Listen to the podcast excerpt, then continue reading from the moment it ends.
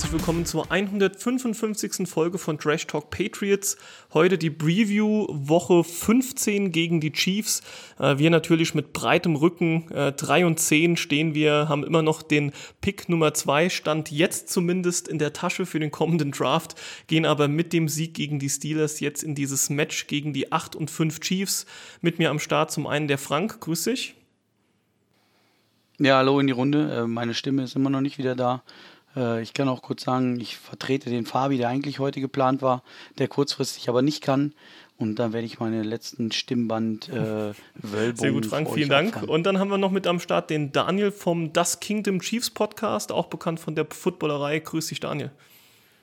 Moin, freut mich. Ja, schön, dass du mal hier mit unserem Start bist. Ähm, vielleicht viele Hörer kennen dich vielleicht nicht. Äh, erzähl mal ein bisschen was von dir. Wie kam es zu den Chiefs?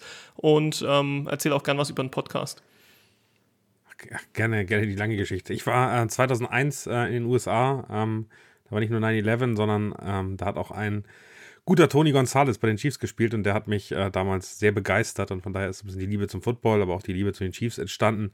Ich war damals äh, gegen die Steelers im Stadion und äh, habe äh, den, den riesigen Tight End zum ersten Mal gesehen und da eben sehr viel Liebe für Tight Ends, aber eben auch für die Chiefs gewonnen und dann ähm, ja, über die Jahre hinweg äh, immer dran geblieben und äh, jetzt in den letzten, letzten anderthalb Jahren ähm, dann immer noch einen Chiefs-Podcast neben der Footballerei gemacht. Ich habe ein Buch geschrieben über Patrick Mahomes ähm, und dessen Geschichte, wie er in die NFL gekommen ist, wie er zu diesem außergewöhnlichen Spieler gekommen geworden ist und ähm, ja, das ist so ein bisschen der Hintergrund. Wenn ihr tiefer in die Chiefs-Thematik einsteigen wollt, gerne das kingdom.de, da, da findet ihr alles. Super, also wenn, wer interessiert ist, schaut und hört gerne mal rein.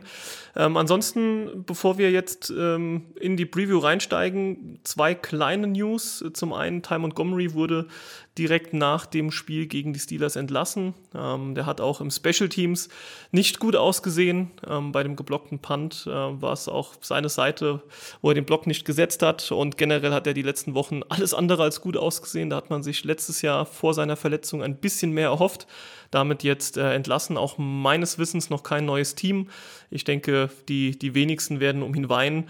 Aber das andere, ähm, kann man erstmal von halten, was man will, auch von dem Spieler und von all dem, was die letzten Wochen und Monate äh, für Hoffnungen bei dem einen oder anderen geweckt wurden. Aber Malik Cunningham wurde jetzt gerade frisch vor der Aufnahme von den Ravens, von unserem Practice Squad, ähm, ja, weggesigned. Also er ist jetzt bei den Ravens als Backup oder zweiter Backup oder wie auch immer von Lamar Jackson. Äh, Frank, vielleicht ganz kurz dein Take zur ähm, ja, Malik Cunningham Verpflichtung von den Ravens. Ja, fertig. also eine Nichtmeldung für mich. Ähm, grundsätzlich hätte es mich gefreut, mal ähm, so einen mobilen Quarterback à la Lamar Jackson ähm, bei uns zu sehen, ähm, für mehr als nur ein Viertel ähm, in einer Garbage Time in der Preseason. Aber dafür war aus meiner Sicht überhaupt noch nicht weit genug. Ähm, apropos weit, äh, Wide Receiver. Und von daher hat er da auch keine Chance oder bisher keine Rolle gespielt. Deswegen ist er im Practice Squad ungeschützt, sodass ihn jeder weg sein kann.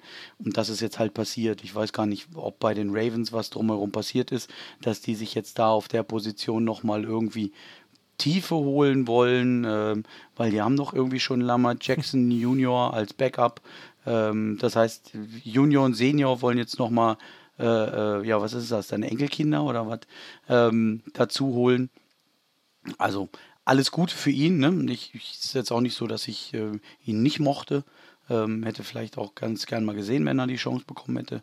Aber wenn entschieden wird, dass er nicht so weit ist, ähm, dann soll er woanders nicht so weit sein. Man, als in unseren starken 3 zu 10 dass, äh, Rekord. Dass er am Ende mit äh, Lamar Jackson zusammen in Louisville ähm, im College gespielt hat und äh, auch da schon eine Saison zusammen verbracht haben. Also ich glaube, das war dann auch ein Hinweis von Lamar Jackson, vielleicht da ähm, jemanden als Backup aufzubauen, der dann auch mitspielen kann. Genau, also die Connection gibt es, ähm, aber ich bin bei Frank, also jetzt bei uns, es wird Gründe geben, warum man ihm keinen einzigen so richtigen Snap jetzt mal als, als Quarterback hat spielen lassen. Ähm, Frank, du und ich, wir haben ja auch unsere Meinung stark kundgetan die letzten Monate, was Bailey Seppi angeht. Ähm, aber nichtsdestotrotz wurde er jetzt erstmal als der Quarterback, Starting Quarterback nach Mac Jones ernannt.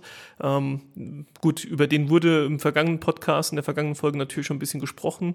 Äh, schlecht sah er mit Sicherheit nicht aus, also jetzt Bailey Seppi, ähm, weshalb man jetzt vielleicht entschieden hat, okay, Cunningham ähm, auf Wide Receiver hm, tut er es nicht für uns und auf Quarterback ist er doch nicht weit genug und deshalb wird er dann da im Endeffekt auch ziehen gelassen, beziehungsweise klar, er war auf dem Practice Squad, das heißt, er muss ja ziehen gelassen werden. Ähm, du kannst ja kein, kein Veto in dem Fall nochmal reinsprechen. Ähm, wenn die Ravens sagen, sie wollen ihn haben, dann wird es Gründe für ihn geben, aber ich denke, ähm, an der Stelle dann genügend über Cunningham gesprochen. Ähm, konzentrieren wir uns auf die Spieler, die wir noch im Kader haben. Noch ganz kurz vielleicht ein, ein Hinweis. Ich fand Trent Browns Reaktion ganz interessant, äh, um so ein bisschen, ein bisschen äh, Benzin hier auszulösen, der gesagt hat, go flourish where your talent is respected, little brother. Ähm, da geht es halt schon so ein bisschen darum, dass auch Kritik ist, dass, dass er am Ende nicht so eingesetzt worden ist, wo er seine Stärken hat, oder? Gut, da weiß man aber natürlich auch nicht, was im Hintergrund im Lockerroom, was bei den Trainern abgeht. Ja, das sind, ich denke, das ist für uns Außenstehende immer super spannend, sowas zu sehen. Also Trent Brown, du musst ja auch erstmal ähm, so weit sein, um zu sagen, ich poste so etwas, ja, dass die ganze Welt das sieht, dass die Trainer das sehen, äh, dass das Management das sieht. Also irgendwas muss da ja hinten dran stecken, äh, dass er so eine Nachricht raushaut. Aber ob das jetzt im Endeffekt ähm, ja, vielleicht im Lockerroom irgendwas passiert ist, ähm, ob es einfach nur darum ging, so, okay, man hätte ihn mal spielen lassen sollen. Äh, das wäre natürlich spannend zu wissen, was da jetzt im Endeffekt alles dahinter gesteckt hat. Aber klar, äh, gerade bei einem Team wie den Patriots sieht man das dann doch eher selten, dass ein Spieler öffentlich, ähm, gerade auf den sozialen Medien, dann so ein Stück weit gegen, gegen die Trainer oder gegen ja, das ganze Team schießt. Ja. Was die größere Meldung dann ja. in der Folge ist. Eigentlich. Ähm, Ne, also da kann man Cunningham ja eigentlich mehr oder weniger ausblenden ähm, als Spieler. Obwohl ich das gar nicht so schlecht oder schlimm finde. Ne? Also wenn man einfach sagt, ähm, where your talent is respected. Klar, die Ravens machen ganz anderen Football, als wir es machen. Ähm, von daher weiß ich gar nicht, ob das unbedingt gegen unser ähm, Trainerteam ist, sondern einfach nur für Cunningham, wo halt einfach ja, also besser passt. Scheme-wise ist er natürlich äh, hinter Lamar besser aufgestellt als, als Backup-QB als hinter, hinter Seppi bei uns. Ja, das mit Sicherheit. Gut, gehen wir vielleicht mal kurz ähm, auf die Chiefs ein. Klar, es ist jetzt schon Woche 15. Ähm, trotzdem, Daniel, vielleicht mal die Frage an dich. Ähm, wenn du jetzt in der Retro-Perspektive das Ganze betrachtest, äh, die vergangene Offseason, was waren denn so die, sagen wir mal, zwei, drei wichtigsten Transaktionen, die ihr so getätigt hattet? Also sei es Abgänge oder auch Zugänge. Ähm, irgendwelche Namen, wo man sagen kann, okay, die sind jetzt auch eingeschlagen, die haben eingeschlagen oder Namen, bei denen man dachte, oh, die werden der nächste Superstar und aus denen ist gar nichts geworden bisher. Ich glaube, ich glaube, es sind ähm, zwei ganz wichtige ähm, Punkte, wo man versucht hat, äh, Lösungen zu finden. Das eine ist äh, in der, in der O-Line und hat da eben ähm, zwei abgegeben, die beiden Tackle und hat zwei neue geholt mit Donovan Smith von den Buccaneers und Javan Taylor von den, von den Jaguars. Javan Taylor mit einem wirklich sehr, sehr reichhaltigen Vertrag ausgestattet. Und da, glaube ich, kann man sagen, Javan Taylor hat bisher überhaupt nicht funktioniert. Sehr viel Strafen am Anfang des Jahres bekommen, hat, äh, stand sehr im, äh, im Spotlight äh, mit ähm, ja, allen möglichen Problemen, die er hatte. Aber ähm, die O-Line ist ähm, nicht besser geworden als letztes Jahr. Sie ist auch nicht schlechter geworden. Und Donovan Smith ist aktuell dann verletzt ausgefallen und Vanya Morris, der Rookie, hat übernommen und das sah mehr oder weniger genauso gut, wenn nicht sogar besser aus. Von daher auch die, auch das Signing äh, von den Buccaneers jetzt nicht wirklich hilfreich. Da war er schon bekannt mit vielen gelben Flaggen. Ähm, das ist bei uns, glaube ich, ein bisschen weitergegangen. Von daher die O-Line eher verschlimmbessert, aber auf einem Niveau gehalten, die in Ordnung ist. Ähm, und ähm, das zweite große Thema sind die Wide Receiver. Da wurde am Ende dann gefühlt nur Juju abgegeben. McCall Hartman ist auch gegangen. Ähm, aber der ist wiedergekommen und ähm, da fehlt äh, mit dem Abgang von Juju, über den reden wir hoffentlich auch noch gleich bei euch ein bisschen, ähm, fehlt ein sicherer Receiver. Keine Ahnung, ob der das diese Saison gewesen wäre. Bei euch ist das, glaube ich, eher nicht und ist wahrscheinlich einer der größten Fehl-Signings der, der gesamten Belichick-Ära, wenn man das mal Geld versus Leistung sich anguckt. Bei uns war er in Ordnung, aber auch da hat er schon Knieprobleme. Ähm, der wurde eben nur durch einen Rookie mit Rashi Rice ersetzt, der ordentlich spielt, aber ähm, eigentlich bräuchten diese Receiver nach dem Abgang von Tyreek Hill, diese Gruppe bräuchte eigentlich nochmal den Veteranen, der fehlt und ähm, das ist, glaube ich, auch das größte Problem, was die Chiefs ähm, aktuell haben. hat man nicht nachgebessert, hat nur Michael Hartman zum, zur Trade Deadline aus, äh, von den Jets geholt. Fühlt sich aktuell ähm, wirklich nicht gut an und äh, stört, ähm, glaube ich, den Erfolg des Teams nachhaltig. Das sind die beiden Sachen. Die Defense war schon stark im letzten Jahr. Da wurde dann nochmal ein, eine neue Person geholt mit äh, Drew Tranquil von den Chargers ähm, und Mike Edwards, aber der eher Ersatz war. Äh, leider gerade im Einsatz, weil Brian Cook sich verletzt hat. Aber ähm, Drew Tranquil ist, glaube ich, einer der, der, ähm, der Breakout-Kandidaten aus meiner mhm. Sicht äh, unfassbar entwickelt. Hat die Mitte, also das Problem der Chiefs in der Defense war immer mit der Mitte des Feldes, weil du mit Nick Bolton, mit Willie Gay ähm, und, und Co. Leo Chanel noch niemals einen richtigen Coverage-Linebacker ähm, hattest und den hast du mit Tranquil jetzt, der für den Run unfassbar wichtig ist und äh, gleichzeitig eben noch in der Lage ist, man einen, einen Slot-Receiver mitzugehen, einen, einen Tight End mitzugehen und damit ähm, die Chiefs in der Defense wirklich äh, noch deutlich stärkt hat. Würdest du mitgehen, dass ähm, jetzt nach 15 Wochen oder 14 Wochen die Defense ähm, gesünder aussieht als die Offense? Die Defense ist eine Top-Defense der Liga, ehrlicherweise. Top 5, äh, wenn man in ganz vielen äh, Werten sich das anguckt. Und die Offense hat äh, einen sensationellen, wirklich exzellent, immer noch exzellent spielenden Mahomes, der aber äh, von den Receivern im Stich gelassen wird. Und die, die, äh, die Offense ist, ist, eine mittelmäßige Offense, ehrlicherweise, die äh, in fünf Spielen es nicht geschafft hat, ähm, den, ähm, den Sieg nach Hause zu holen. Und die fünf Niederlagen sind alle, wären alle in irgendeiner Form verhinderbar gewesen, wenn wir Mahomes äh, aus der letzten Saison mit Receivern, die den Ball festhalten, gehabt hätten. Also von daher definitiv. Die, die Defense ist das Prunkstück dieser Mannschaft aktuell. Und es ist eine Schande, dass die, die Offense da nicht mithalten kann. Gibt es äh, dann überhaupt nominell so den Wide Receiver hinter Kelsey? Oder ist das die ganzen Namen, die du vorhin auch genannt hast, ist das so ein, ein Gemisch und da ist es eigentlich mehr oder weniger Wurst, wen du da anspielst? Das ist gleich schlecht. nee, äh, definitiv gibt es da einen Namen und das mhm. ist Rishi Rice, das ist der Rookie, ähm, der sich unglaublich gut entwickelt. Also der ist ähm, wirklich auf dem, der hat jetzt schon mehr äh, Yards als ein Tyreek Hill in seinem ersten Jahr hatte äh, unglaublich gute Hände, hat, glaube ich, zehn Targets gehabt, ähm, genauso viele wie Kelsey. Ähm, und äh, der entwickelt sich wirklich prächtig und äh, das ist wirklich schön, sich anzugucken. Dahinter, glaube ich, vielleicht noch Justin Watson, ein Veteran, der bekannt dafür ist, gute Routen zu laufen, jetzt auch nicht die besten Hände zu haben und die große Separation zu haben, aber der macht das okay. Ähm, und Kadarius Tony war lange verletzt, wurde sehr wenig eingesetzt, Er ist aber, wenn man, wenn er den Ball in die Hände bekommt, schon eine Gefahr, hat man letztes Jahr auch gesehen. Und Marquez war das Scantling und äh, am Ende auch äh, Sky Moore, der, der, der Zweitjahresspieler, ähm, die sind wirklich, ähm, also ganz, ganz schlimm. Also nur mal um reinzugehen ins Wide Receiver Problem. Ähm, die Chiefs haben dieses Jahr insgesamt eine Drop Rate von 8% laut ESPN. Äh, sie haben bei tiefen Pässen über 20 Yards sogar 12,5%. Diese 8% äh, sind, äh, sind wirklich äh, historisch. In den letzten zehn Jahren gab es kein Team, was äh, eine höhere Drop Rate mhm. hatte äh, bei ihren Receivern und damit sieht man eigentlich, was für ein Problem das hatte. Letztes Jahr waren sie schon nicht gut, da hat es eine 5%, 5 Drop Rate gehabt. Das war schon Liga-Schlusslicht. Ähm, wenn sie die jetzt hätten, ähm, hätten sie, glaube ich, insgesamt nur ähm, zwei oder drei Spiele verloren. Also da sieht man, was für eine große, große ähm, Auswirkung das hat ja, ziemlich, ziemlich nervig, ziemlich anstrengend ähm, und äh, für uns Fans und glaube ich auch für das Team, auch für Patrick Mahomes, das hat man ganz gut gesehen, sehr frustrierend. Ja, ja, ja. Und äh, wie du sagst, diese Drop Rate, das ist auch etwas, was man als Zuschauer einfach sofort sieht und erkennt. Ja, also man sieht, die, die Würfe kommen, äh, die Hände gehen an den Ball und der Ball landet trotzdem auf dem Boden.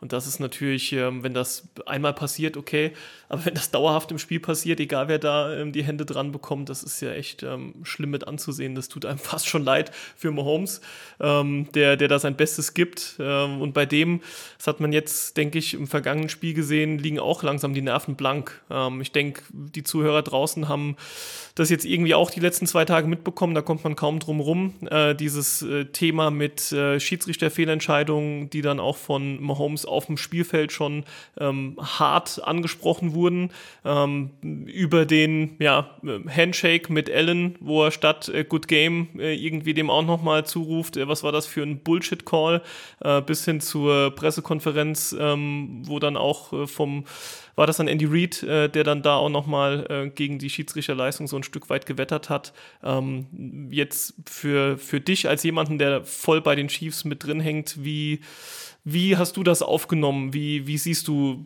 so ein, ja, vor allem auch einen Mahomes und einen Reed, die eigentlich dafür bekannt sind, sehr, sehr lässig mit vielen Themen umzugehen, ähm, die sehr professionell sind und dass sie dann nach, nach ähm, ja, so einem Spiel ähm, mit diesem Call, der am Endeffekt ein Stück weit vielleicht auch ein gerechtfertigter Call war, dass sie da so ähm, ja, die Kontenance verlieren.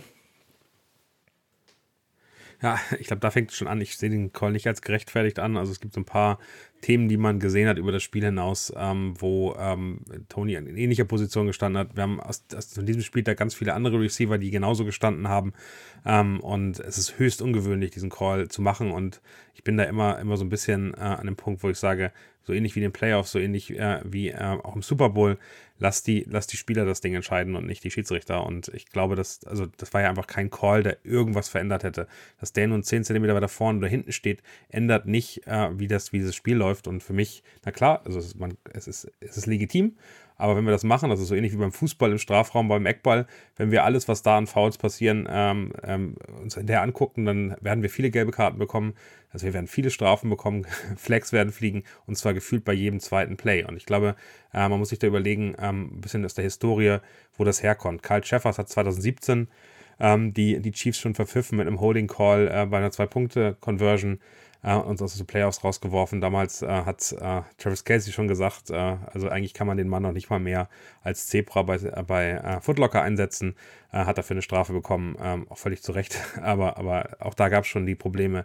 Er hat im letzten Jahr gegen die Raiders, als Derek Carr ähm, von Chris Jones gestrip wurde, den zurückgerufen, weil er ähm, zu doll auf dem Quarterback gelandet ist bei einem am Ende Sack oder, äh, oder ein Fumble, wo der Ball frei war, alles völlig absurd. Ähm, und jetzt wird er wieder eingesetzt in so einem Spiel ähm, und äh, trifft wieder über das ganze Spiel hinaus schon einseitig äh, Strafen, aber dann am Ende so eine entscheidende Strafe in so einem Drive. Ähm, ich glaube, da geht es mehr um nur um diese Entscheidung. Ähm, und äh, natürlich ist Mahomes und sind auch äh, Reed äh, frustriert und die direkte Reaktion war da. Ich glaube, in der Pressekonferenz ging es auch darum, der NFL nochmal klarzumachen, wenn ihr den Karl Sheffers wieder bei uns in einem wichtigen Spiel ansetzt, haben wir ein riesiges Problem. Und wir machen jetzt hier und wir nehmen die Strafen in Kauf und wir machen klar, dass wir diese Ansetzung nicht nochmal respektieren und dass es da ein Problem gibt. Das macht Bayern München in der Bundesliga gut. Und das machen die Chiefs dann auch in dem Moment. Das ist ein bisschen Politik aus meiner Sicht gewesen, da klar zu machen, dass ähm, man so nicht mehr weitermachen kann und Kyle Schäffers ähm, am Ende eine, schon eine private Agenda gegen die, gegen die Chiefs hat. Frank. Ja, also ich meine, als Schiedsrichter muss ich natürlich sagen, und du hast es richtigerweise angesprochen, dass es ein bisschen FC Bayern-like ist, ähm, so rum zu Höhnissen. Ähm, und das macht es nicht sympathischer. Ne? Also, ähm, aber ich, aber ich finde das, das, find das schön, dass du als Patriots-Fans und mir sagst, weil ich ihr 20 Jahre lang FC Bayern und habt auch sogar verhandelt. Na, Moment, aber sportlich auf dem Platz, nicht hinterher mit Schiedsrichterleistung. Da ist, hält sich Bill Belichick eigentlich zu 100% zurück. Ähm, der dreht auf dem Platz durch und schreit den direkt an und schüttelt den. äh, oder schmeißt ihm eine rote Flagge an den Kopf. Aber ähm, dann ist auch gut. Von daher ähm, das steht dem Sport nicht, das steht den Chiefs nicht. Und ähm, ich finde, dass die Chiefs jetzt kein Team sind, was äh, systematisch über die letzte Zeit benachteiligt wurde, ähm, sondern vielleicht auch manchmal einen kleinen Chiefs-Bonus hatte. Ähm, dass wir insgesamt ein eher mittelmäßigeres Officiating sehen, ist ja, ähm, ich sag mal, nicht hundertprozentig wegzudiskutieren, aber dann auf Einzelnen rumzuhacken, äh, ist mir zu sehr Mobbing. Ähm, da, das, das steht der Fanbase nicht, das steht dem Team nicht. Äh, das sollte man Aber das, das, sagt sich so einfach aus, aus, aus einer fremden äh, Fanperspektive und ich weiß nicht, wenn ich sehe, wie Mahomes verurteilt wird wegen einer emotionalen Outburst und wegen einer Reaktion, muss ich auch sagen, ja, das gehört aber im Sport dazu. Also klar, äh, ich finde es auch richtig, dass er sich danach entschuldigt bei, ähm, bei Josh Allen genauso äh, wie, wie in der Öffentlichkeit und bei den Kindern, die ihn so nicht sehen sollten. Aber hey, das ist ein emotionaler Sport und ich finde gerade ihr Patriots-Fans, ohne da irgendwie zu verallgemeinern, äh, kennt diese ähm, Erfolg und danach kommen dann alle 31 anderen Teams, die sagen, äh, was seid ihr denn? Und jede Kleinigkeit wird auseinandergenommen. Ich finde, das, das ist eben, hat auch damit zu tun, wie erfolgreich die Chiefs in den letzten fünf Jahren waren. Und ich glaube, das ist ein bisschen die, die also wir alle so ein bisschen Piano runter machen müssen. Ich glaube schon, ähm, dass es eine Situation ist, die frustrierend ist. Und ich glaube, das wollen wir auch sehen und das äh, gehört auch dazu, sonst wäre es langweilig am Ende.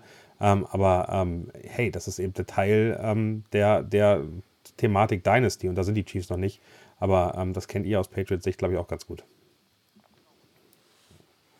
Genau, oder ist es so, dass die anderen gehackt haben und ähm, hinterher, die haben, die haben gesummelt, die haben gesummelt, die müssen unbedingt bestraft werden. Und wir wurden ja auch bestraft, ne? Ähm, und äh, haben dann uns nicht in eine Presse gesetzt und das gesprochen. Aber ich habe explizit nicht mehr Holmes angesprochen, sondern äh, die Chiefs als Franchise und der steht's nicht.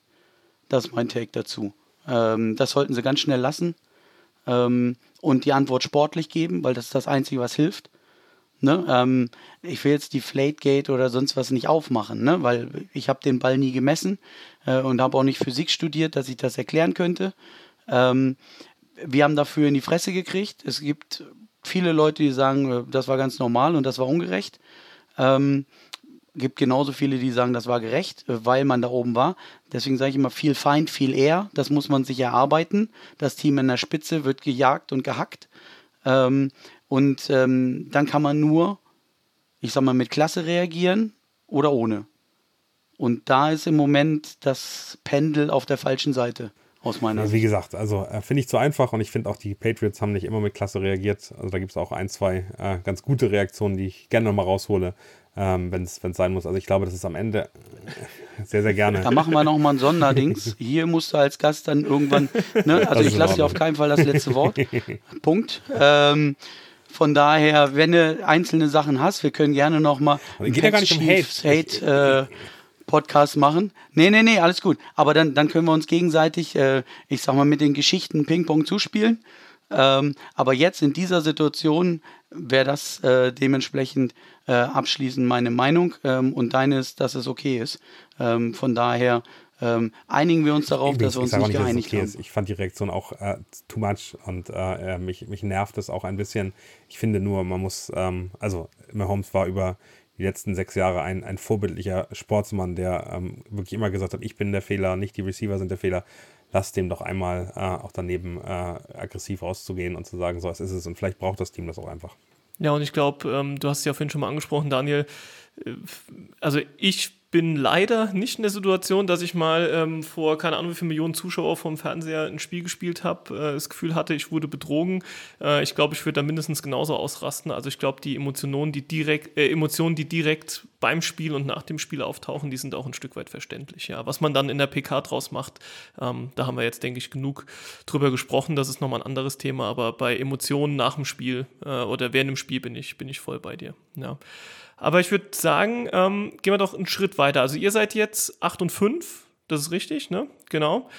Ähm, aber wenn ich mir euren Rest-Schedule anschaue, ähm, sieht das ja doch vergleichsweise entspannt aus zu dem, was ihr die letzten Wochen vielleicht schon ähm, gesehen habt. Äh, unter anderem äh, trifft ihr ja jetzt am Wochenende auf die 3 und 10 Patriots, äh, die sich nicht unbedingt mit Ruhm bekleckert haben, äh, aber bei den Steelers gezeigt haben, dass man vielleicht dann doch auch noch ein paar Punkte offensiv aufs Board bringen kann. Ähm, Defensive, da haben wir persönlich die letzten 15 Wochen genug drüber gesprochen. Da sind wir ähm, auf jeden Fall ganz oben mit dabei.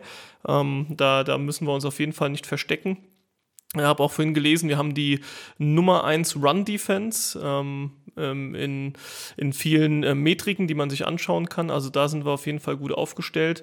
Ähm, nichtsdestotrotz, also losgelöst von, äh, von uns, ähm, ähm, habt, du kannst ja mal gerne bestimmt auch parat mal noch ein paar Gegner nennen, die demnächst kommen. Das sieht ja so aus, als wäre da nahezu alles ähm, schlagbar. Äh, wobei für ein Team wie die Chiefs sollte mit dem Ansporn, wieder Super Bowl Champion zu werden, grundsätzlich ja jeder schlagbar sein. Aber wie, wie denkst du, wie gut kommt ihr jetzt noch durch diese Restsaison und ist da der ein oder andere Aufbaugegner vielleicht dabei, um auch die Receiver nochmal ähm, auf die Spur zu bekommen? Das sind eben ähm, vier Gegner, die wir haben, die äh, alle vier mit Backup-Quarterbacks antreten werden. Das ist, glaube ich, heute sicher, nachdem äh, Justin Herbert eben mit äh, ja, einer Season-Ending mhm. Daumenverletzung äh, operiert worden ist. Ähm, und es ist, glaube ich, das einfachste Endprogramm aller, aller keine Ahnung, Playoff-Kandidaten, die doch um, um äh, höhere Plätze äh, spielen. Ähm, und ich meine, also das, das Chiefs-Patriots-Game wurde ja sogar vom Monday Night Football aus der Primetime in, in den 19 Uhr-Slot geschoben. Also auch das zeigt äh, ein bisschen, dass, dass, dass die Spiele nicht als so interessant angesehen werden. Und äh, nach den Patriots, die Raiders, ähm, die vielleicht ähm, mit Aiden O'Connell noch am wenigsten Backup und am meisten versucht, Zukunft da reinzubringen. Ähm, aber auch die sehen nicht so wirklich gut aus, hatten dieses äh, lange 0-0, das dann am Ende 3-0 für die Vikings geworden ist. Fußballergebnis im Football. Ähm, wir haben die Bengals, die mit Jake Browning ähm, ja, einen, einen jungen neuen Rookie-Quarterback haben, nachdem Joe Burrow sich verletzt hat. Auch das ähm, hat Höhen und Tiefen und man wird gucken, auf welche, welche Version man dann trifft. Ähm, aber auch da wird, glaube ich, viel Emotionalität drin sein. Und die Chargers dann in Woche 18 auch äh, weit weg von jedem Playoff-Rennen ähm, und äh, mit Backup. Ähm, ich habe den Namen heute gelesen, ich habe ihn, glaube ich, schon wieder vergessen.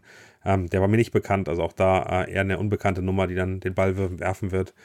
Ähm, von daher wirklich einfaches Restprogramm eigentlich, aber ähm, also ich habe gelernt, äh, wir haben kein einziges Spiel mit den Chiefs in dieser Saison mit mehr als einer mit oh, mehr als einem Score gewonnen. Und ähm, ich, ich, finde, ich finde die Patriots als Gegner ähm, von den Vieren fast noch den unangenehmsten äh, aus dem Gefühl heraus, dass die Defense eben wirklich richtig, richtig heiß laufen kann. Und äh, unsere Offense jetzt ja nicht so gut aussieht, als dass wir, dass wir wirklich die Mittel haben, um ähm, durchgängig ähm, Gegner, die, die gut stehen, ähm, auseinanderzunehmen und die, die, die Probleme zu finden, sondern eher mit uns selbst kämpfen.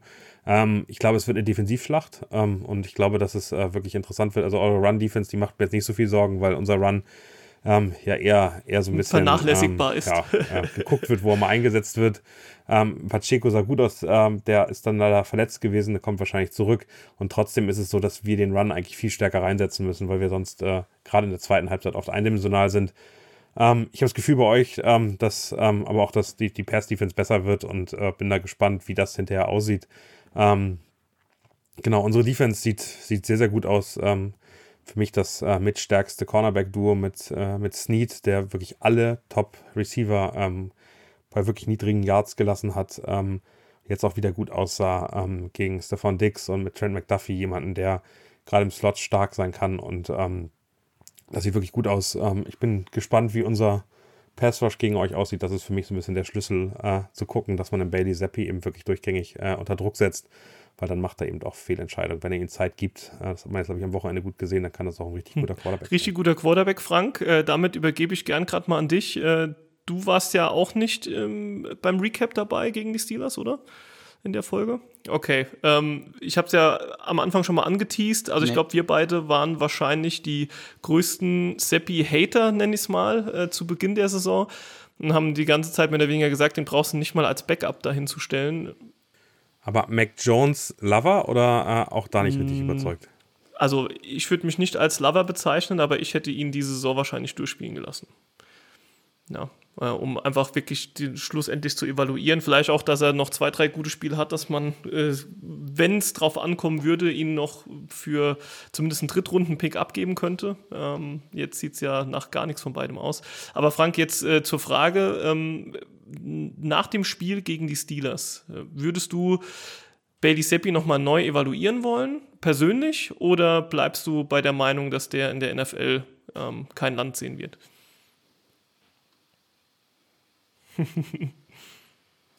äh, letzteres. Also für mich äh, muss er weiterhin die NFL-Tauglichkeit beweisen äh, und da helfen auch, ähm, ich sag mal, drei blinde weite Würfe, die zufällig angekommen sind, nicht.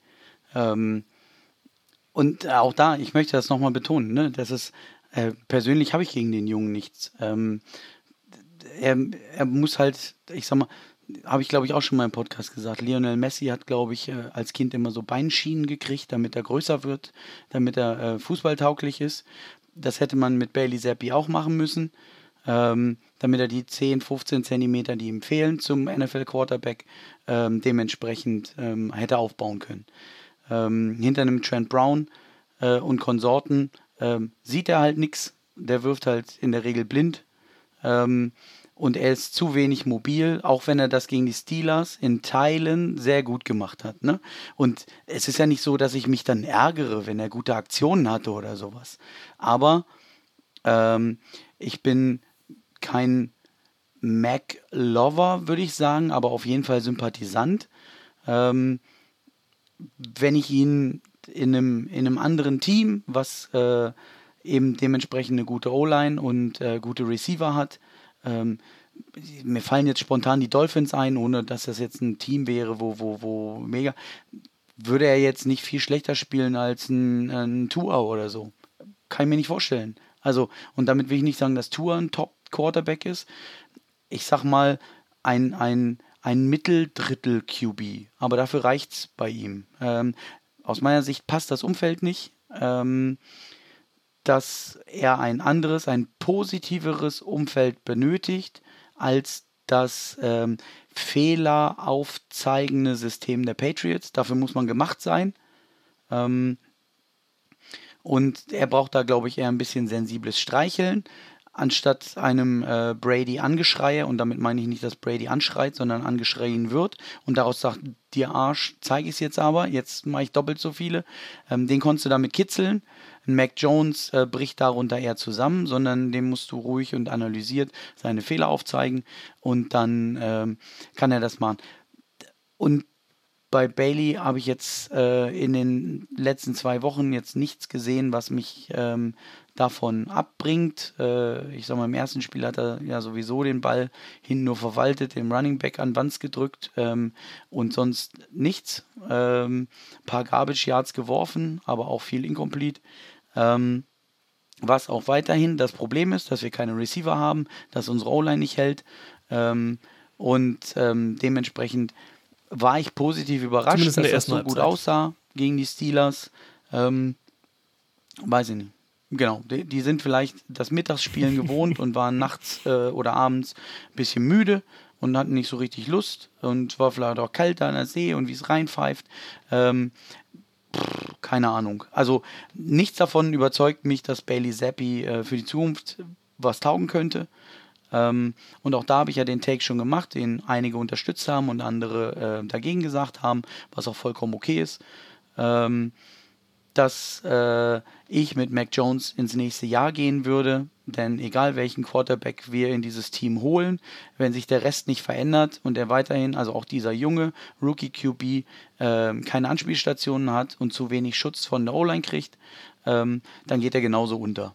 Ähm, weil das Talent ähm, ich sag mal, ein Jahr, Jahrzehnt-Talent, wie es jetzt bei äh, Andrew Luck war es ja mal, dass er so gehypt wurde und äh, Trevor Lawrence auch. Ähm, und auf dem Niveau sehe ich keinen im Draft.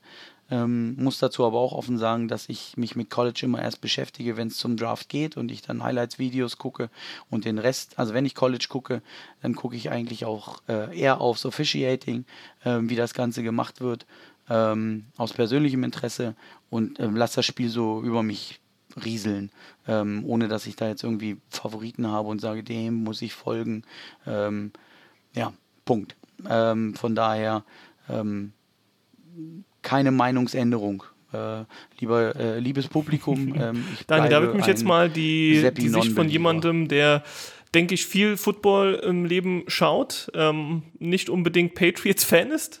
Im Gegenteil. Ähm. Ah, nee, das, das, das stimmt übrigens überhaupt nicht. Also Patriots waren immer mein zweites Ach, tatsächlich, Team. okay. Ich war, 2000, ich war 2001 in den USA ähm, und habe die Chiefs kennengelernt, aber das war eben auch das Brady-Jahr mhm. und äh, habe äh, sehr begeistert immer mitgegangen. Also von ah, ja, daher, spannend. Also im Vorlauf schon gesagt, ich habe, glaube ich, neun Patriots-Trikots und äh, auch wenn man das mal nicht so sagen darf, auch in der Chiefs-Community, ich habe da gar kein Problem mit. Ich, ich mag die Patriots. Äh, mein bester Freund ist riesiger Fan und äh, ich habe da sehr viel Sympathien für. Und äh, also für mich war das auch eine sehr besondere Erfahrung, äh, einem Bill Belichick zweimal in der, in der Pressekonferenz gegenüber zu sitzen und dem in, in Frankfurt eine Frage stellen mhm. zu dürfen.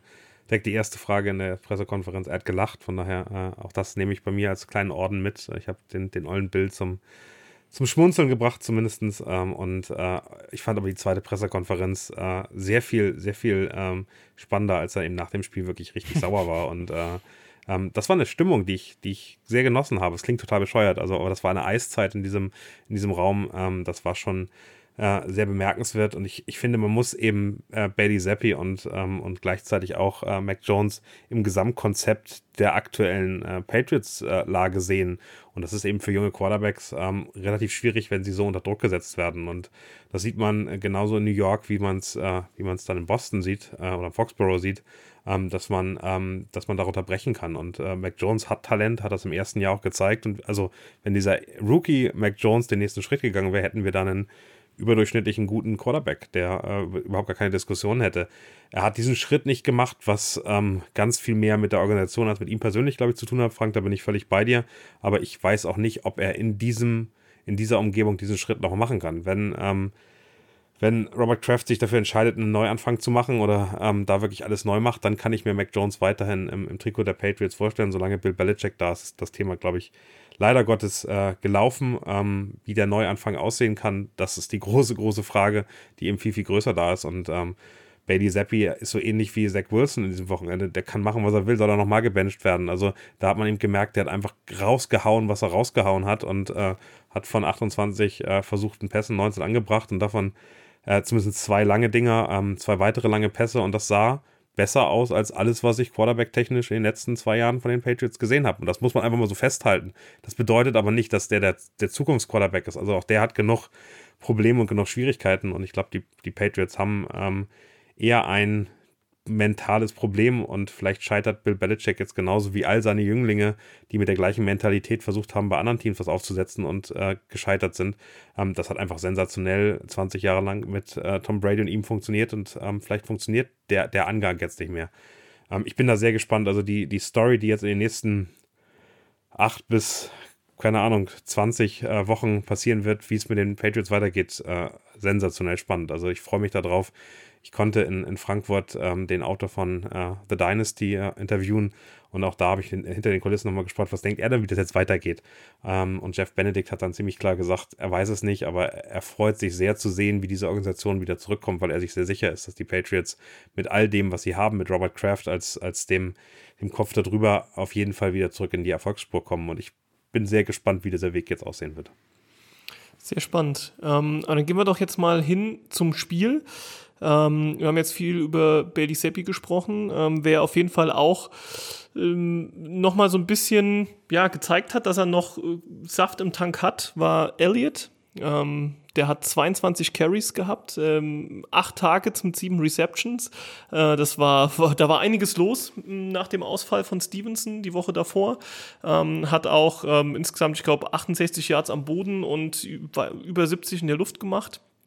Also im Endeffekt ähm, hatte er 140 Scrimmage Yards und das ist echt äh, viel und ähm, muss man dann fast schon sagen, mit, ich glaube, drei Millionen, die wir ähm, ihm zahlen für diese Saison, war das einer der besten ähm, ja, Transaktionen, die wir in der vergangenen ähm, Offseason getätigt haben. Ähm, der war die ganze Zeit hinter Stevenson ähm, so, okay, er macht seine paar Carries. Äh, er ist ja eher die, die Dampframme, die dann mal die, die, ähm, die dreckigen zwei Yards noch rausholt. Ähm, aber jetzt konnte er dann äh, mit dem Ausfall von Stevenson nochmal zeigen, dass er noch was kann und dass er vor allem auch im Receiving dann doch ein Faktor sein kann, nachdem die ganzen Receiver bei uns, ähm, wie die fliegen, die über die letzten Wochen und Monate ja auf IR gelandet sind und gefallen sind. Ähm, Juju Smith-Schuster, Daniel, hast du vorhin erwähnt, ähm, ein Ex-Chiefs-Spieler, auch ein Ex-Steelers-Spieler. Ja, jetzt spielt er Back-to-Back -back gegen seine alten Vereine. Äh, auch ganz interessant. Also gegen die Steelers hat er so ein kleines Revenge-Game. Ähm, sechs Targets, vier Receptions für 90 Yards, also 22,5 Yards im, im Schnitt. Äh, das ist wahrscheinlich auch das erste und einzige Spiel bisher von ihm, was man sagen kann, das war wirklich mal gut und er zeigt, dass er grundsätzlich ein gewisses Talent hat und ähm, zu Recht eben jetzt auch schon viele Jahre in der NFL unterwegs ist. Aber damit hätten wir jetzt so auch nicht mehr gerechnet, Frank, oder?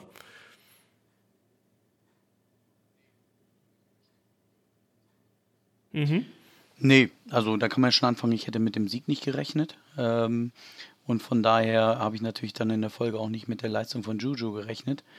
Ähm, ich lasse mich da gerne eines Besseren belehren und wenn das, wenn das Kniechen hält, dann soll er es reinhalten. Ne? Also ähm, frage ich mich halt auch, ob das mehr charakterlich ist, äh, dass er sich bisher so zurückgenommen hat oder ob es da tatsächlich einen Heilungsprozess gab, ähm, auf den wir uns jetzt freuen können. Ähm, aber so Glasknochen-Receiver haben wir ja ein paar davon. Ne? Also Devante Parker ist der nächste. Äh, auch viel Talent äh, und kann es wenig auf den Platz bringen. Ähm, und von daher würde ich jetzt mal voll vorsichtig sagen und drei Euro ins Phrasenschwein werfen. Ähm, eine Schwalbe macht noch keinen Sommer. Ähm, von daher müssen wir jetzt mal gucken, ähm, wie er tatsächlich gegen die Chiefs spielt und vor allem auch danach. Weil wenn er nur seinen Ex-Teams es noch mal zeigen will, dann ist er jetzt vielleicht auch nicht der Richtige, sondern er sollte diese mal glaub, äh, Leistung dann auch konservieren können und äh, häufiger abrufen. Vor allem, weil er ja mehr oder weniger ja, im, im Wide Receiver. Wir dürfen auch nicht vergessen, auch, äh, gegen, ja, eine, gegen eine die Bills vor vielen Wochen, hat, ne? äh, frage ich mich bis heute, wie wir diesen Sieg ähm, erringen konnten. Ähm, und da waren wir auf einmal auch so ein bisschen, oh, okay, vielleicht geht offensiv ja doch noch ein bisschen was. Dann kam wochenlang gar nichts mehr. Wir haben kein einziges Spiel mehr gewonnen. Ähm, und jetzt auf einmal so ein Spiel gegen die Steelers, zumindest ähm, offensiv gesehen eine gute Halbzeit gegen die Steelers. Die zweite Hälfte, ähm, ja, wenn man die betrachtet, sieht das eher wieder so aus wie das, was wir davor gewohnt waren. Ähm, da muss man jetzt natürlich auch aufpassen, ähm, auch in der, in der Community, in der Fanszene, dass man jetzt nicht direkt alles, oh, Elliott, äh, das ist jetzt doch nochmal der Running Back und Juju wird der Receiver Receiver und Bailey Seppi ist der Quarterback Nummer eins für die nächsten zehn Jahre. Also da muss man, denke ich, definitiv den Ball flach halten. Darf nicht vergessen, dass ähm, die Steelers auch mit Backup QB spielen, ähm, dass bei denen auch nicht alles rund läuft. Ich glaube, äh, Watt hat auch teilweise an der Sideline gestanden und konnte nicht jeden Snap spielen. Also da gab es ähm, einige Dinge, die da auch zusammengekommen sind am, am Donnerstagabend. Und ähm, da bin ich eben wirklich, wirklich gespannt jetzt auf, auf kommenden Sonntag, wie, ähm, wie wir da gegen die Chiefs auflaufen werden. Aber Daniel, mal die Frage an dich. Ähm, wir haben jetzt über ein paar unserer Offense-Leute gesprochen. Wie denkst du oder ja, womit könnten wir offensiv ähm, die, Stil ach, die Steelers, wollte ich schon sagen, die äh, Chiefs knacken? Oder hast du das Gefühl, ähm, mit Seppi und Co., da dürfte eigentlich nichts anbrennen bei euch in der Defense? Ich glaube, dass das Run-Game da ganz entscheidend wird. Und ich finde, Ezekiel Elliott extrem spannend, weil wenn man sich das mal bei Next Gen Stats anguckt, dann ist ja. der ja fast nur durch die Mitte gelaufen und äh, das ist ungewöhnlich zu dem, was er früher gemacht hat. Das muss also wirklich eher Patriots äh, Ansatz sein, weil bei den Cowboys war er eben bekannt dafür, eben auch lange Wege nach außen zu gehen, diesen Burst zu haben, um dann die richtige Lücke zu finden und äh, der ist wirklich fast nur straight durch die durch die ähm, äh, durch die Holes gelaufen, die dann, die dann durch die O-Line gemacht worden sind. Und das, das ist, finde ich, beeindruckend zu sehen und da eben sehr effektiv. Ähm, das äh, hätte ich, da hätte ich die Steelers einfach stärker eingeschätzt. Ähm, und äh, in die andere Richtung. Und ich glaube, das, das ist dann das, wo du hingehst. Ich, ich sehe eben wenig, was über die, über die äh, Luft funktioniert. Und für mich ist das das entscheidende Duell hierbei wirklich, kriegen ähm, die Patriots in der offensive Zeit. Äh, wie gut funktioniert der, der Pass Rush? Also Kalaftis hat, äh, ich glaube, jetzt neun Sacks. Er ist durchgängig in den Top 10, Top 15, was Pressure angeht. Äh, Chris Jones hat noch keine Saison wie er sich das vorgestellt hat, hat er, glaube ich, auch schon acht, achteinhalb äh, Sacks in der Richtung. Ähm, und ich glaube, da ist es eben sehr entscheidend zu sehen, wie funktioniert das, wie, äh, wie, wie finden die Patriots wirklich Lücken. Ich glaube, dass das, äh, das Pass-Game nicht so gut funktionieren wird wie gegen die Steelers. Ähm, aber ähm, ja, ich bin sehr gespannt, ob Elliott ähm, eben eine große Nummer machen kann. Also fast alle äh, Running Backs gegen uns machen so die, die 100 Yards dann auch voll äh, Rushing und ich bin, bin sehr gespannt, wie das aussieht und äh, worauf dann die Patriots auch setzen. Frank, wie denkst du, ähm, über, über was müssen, müssen wir kommen oder wo müssen wir nochmal Hand anlegen, vielleicht auch ähm, für die Coaches gesprochen, wo müssen wir nochmal ran, um, um ansatzweise gegen die Chiefs eine Chance zu haben?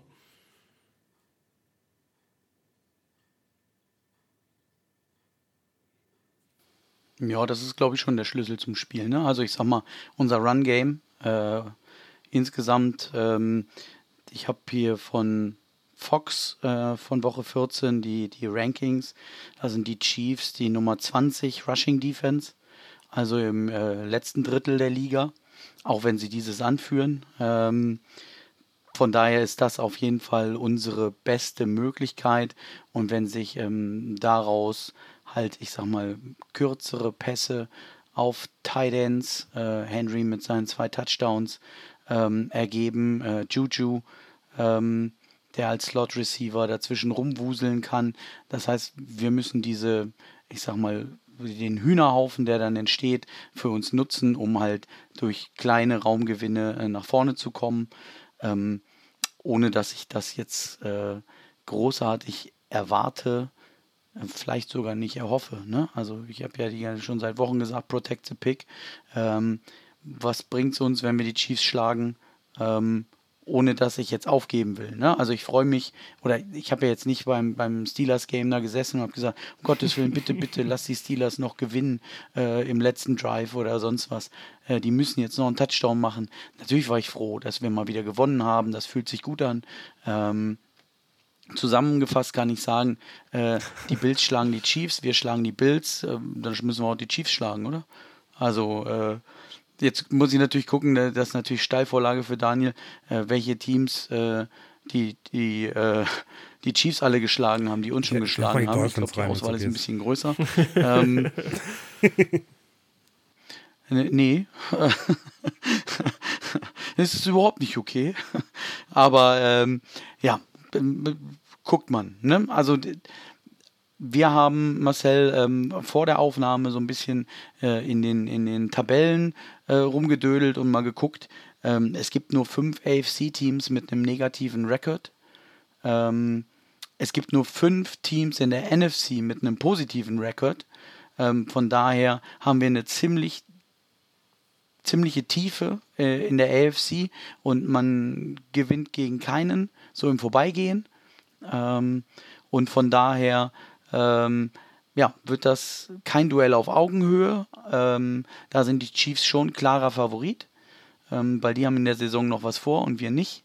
Und ähm, nachdem wir in dieser Woche eliminiert wurden vom Playoff-Rennen, äh, was wirklich wehgetan hat. Ähm, und ja, ich, ich lasse es auch einfach auf mich zukommen.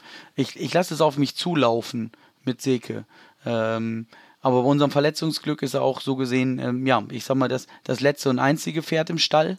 Ähm, von daher ähm, darf er jetzt aber auch keine Hufrehe kriegen oder sowas. Ähm, so, dann, dann sind wir da komplett nackt und ähm, weiß ich nicht, wer dann noch. Aber Frank, muss, vielleicht nachdem die wir jetzt auch noch Frage, Montgomery weggeschickt haben. NFL-Draft 2024 ähm, gerne haben und welchen Pick braucht ihr dafür?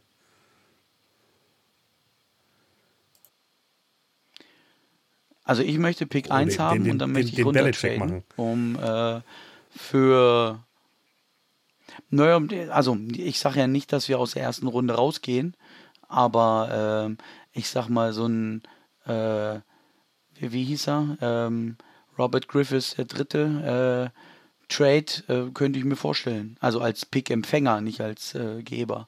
Ähm, und wir haben viele Baustelle, die wir mit Top-Picks schließen müssen. Ähm, wir haben insgesamt zu wenig äh, Franchise-Player, die den Unterschied machen können. Ähm, und da müssen wir auf jeden Fall aufrüsten. Und ähm, da bringt es nichts, wenn wir an 1 oder 2 uns einen Quarterback holen und der Rest mehr oder weniger gleich bleibt. Ähm, auch wenn wir viel Geld ausgeben können in der Offseason. Aber es muss auch erstmal was am Markt sein. Ne? Ähm, von daher ähm, würde ich gerne ein, ein überteuertes Angebot annehmen, äh, um den Pick zu verkaufen und ich sag mal eher an 8 oder 9 zu rutschen, äh, als an 1 oder 2 zu picken.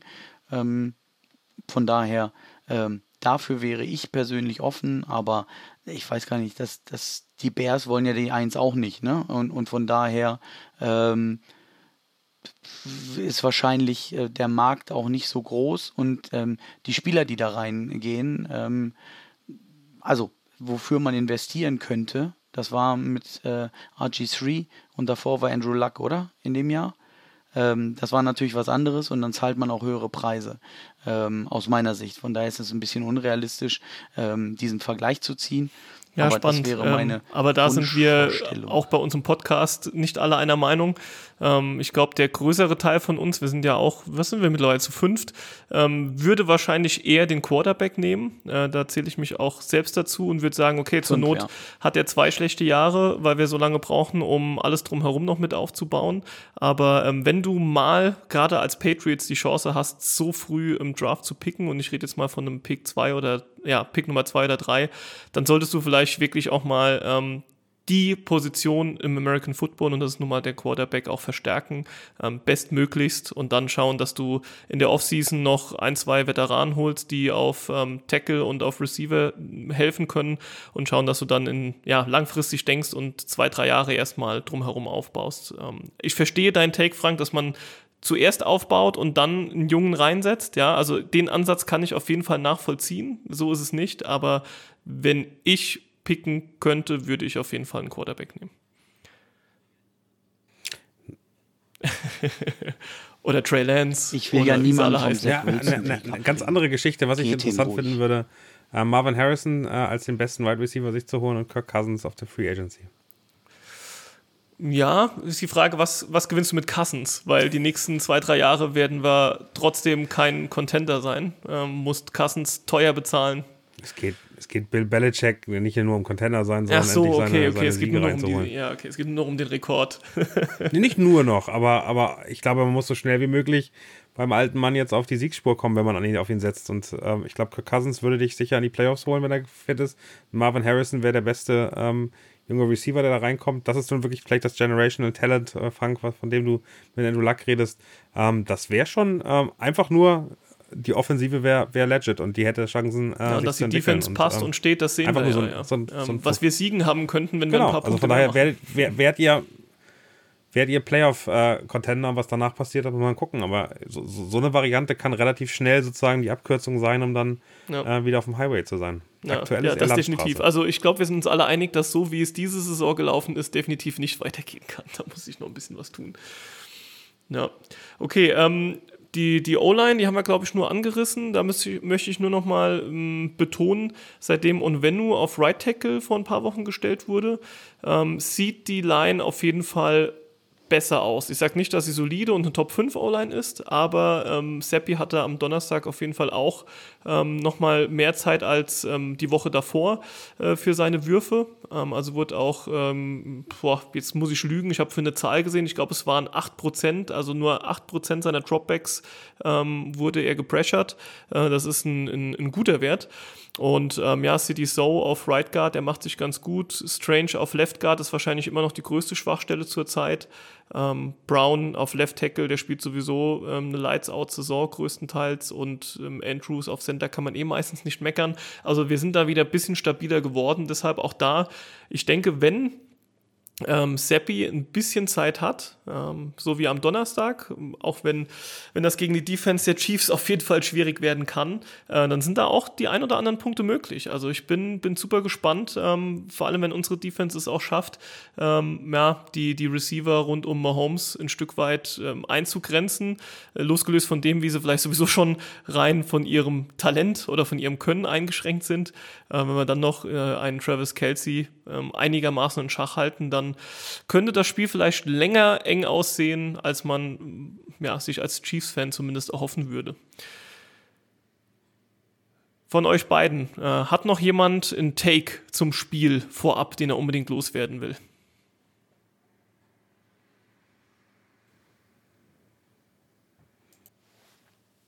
Ja, ich könnte noch reinhauen. Ähm, also ich sehe niemanden, äh, der Travis Kelsey großartig aufhält bei uns.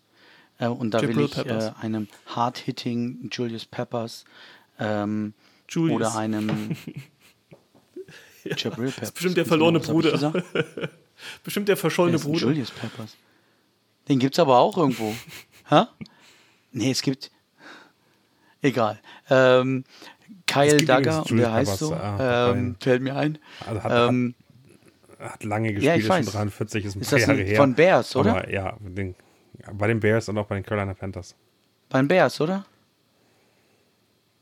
Ja, ja, ja. Ich wollte gerade sagen, das war, habe ich gerade äh, vor Augen gehabt. Ähm, naja, ich meine auf jeden Fall äh, unseren Peppers. und äh, die, die machen das super cool und äh, sind auf jeden Fall das Herzstück unserer Defense.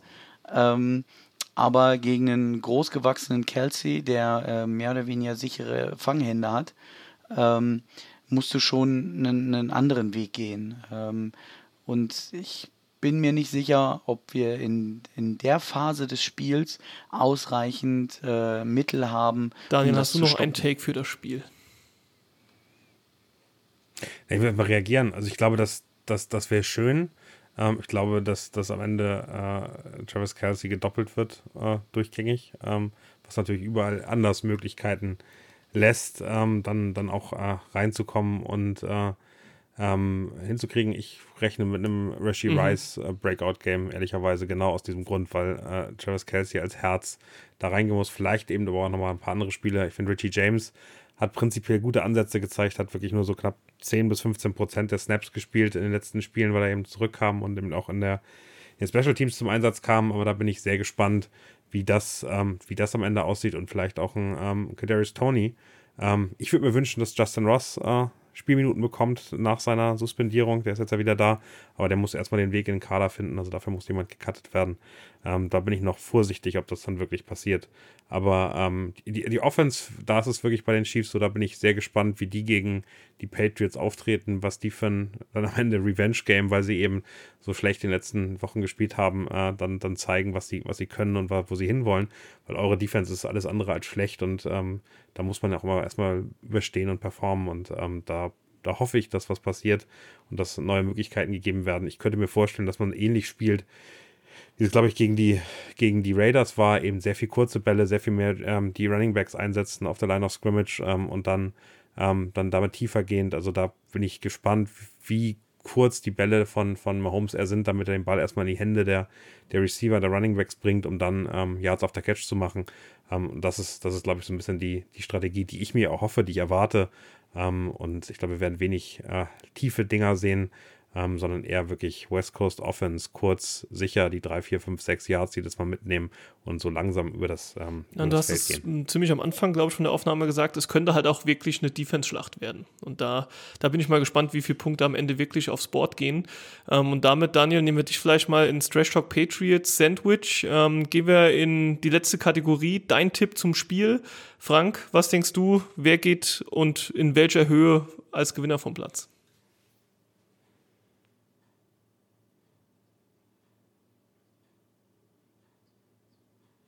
Also als Gewinner gehen natürlich äh, die Patriots-Fans vom Platz, weil endlich kommt die Trash-Entourage der Liga in unser Stadion.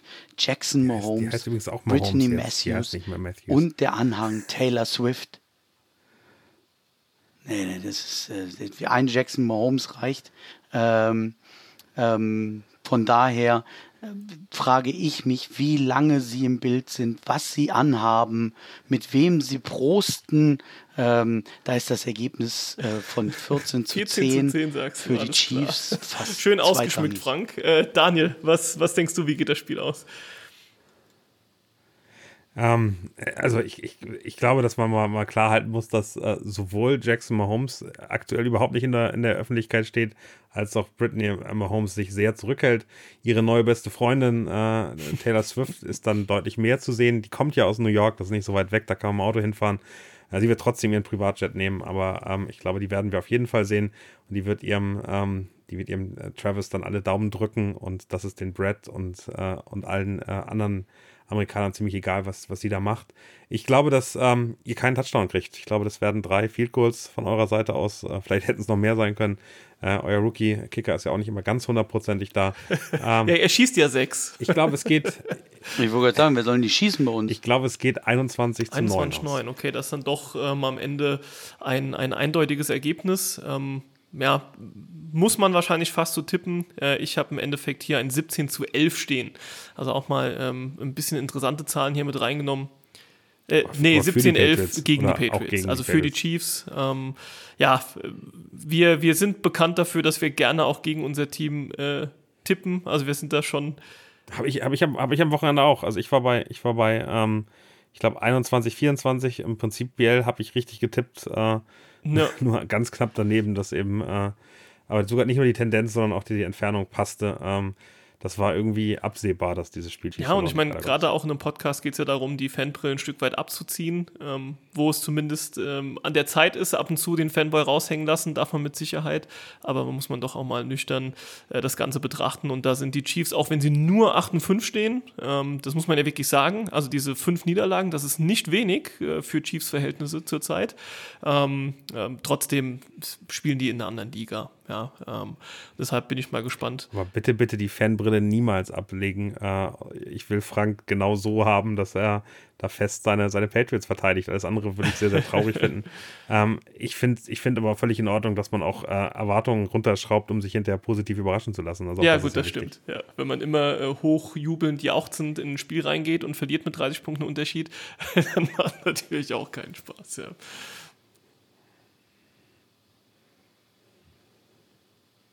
Und es gibt Ja, nur zwei Teams in der AFC. Da sind wir wieder äh, beim Thema.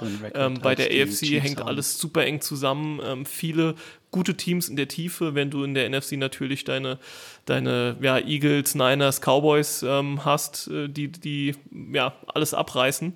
Ähm, bin ich echt auf den Super Bowl gespannt. Es ist wirklich schwer abzuschätzen, wie sich da AFC gegen NFC am Ende schlagen wird. Ähm, gucken wir mal. Sind ja noch ein paar Wochen. Gut, Daniel, dir als Gast gebühren die letzten Worte. Hast du noch irgendwas an unsere Zuhörer, äh, das du loswerden willst? Ich habe gedacht, ich soll noch einen Patriots-Player picken. Du willst einen Patriots-Player picken. Okay, wenn du das möchtest. Das, das Pick a Player Patriots. Äh, Ich habe ich hab mich ja vorbereitet. Im- ich habe mich im ähm, sehr, Draft sehr lange oder? Gedanken gemacht, welchen Spieler der Patriots ich denn bei den Chiefs haben wollen würde. So habe ich es verstanden. Aber vielleicht war es auch gar nicht so Ja, gemeint von ähm, also ich habe in meinen ähm, Notizen diese, diesen Pick the Player nicht drinstehen. Aber ey, wenn du dich darauf vorbereitet hast, äh, Daniel, hau gern raus. Wahrscheinlich, ja.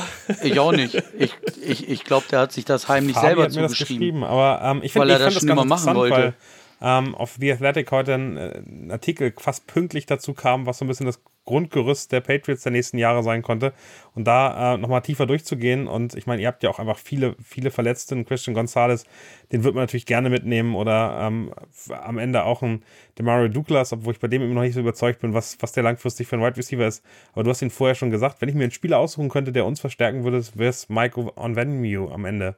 Weil ich glaube, dass gerade einen guten Right Tackle, ich mit Javan Taylor, ich habe es vorhin gesagt habe, der, der noch wahrscheinlich günstig ist äh, und äh, sich entwickeln kann, ähm, das wäre schon, das wäre schon äh, das, was uns, glaube ich, mittelfristig am meisten helfen kann. Auch wenn Demario Douglas am, am Anfang schon dachte, naja, wäre schon ganz gut, aber ich, den sehe ich eben von dem Potenzial, was er hat, äh, eher in der Masse der Chiefs Receiver dann irgendwo sich mit reinmischen, als da jetzt wirklich der Standout-Ex-Receiver zu sein, den wir, den wir eigentlich brauchen.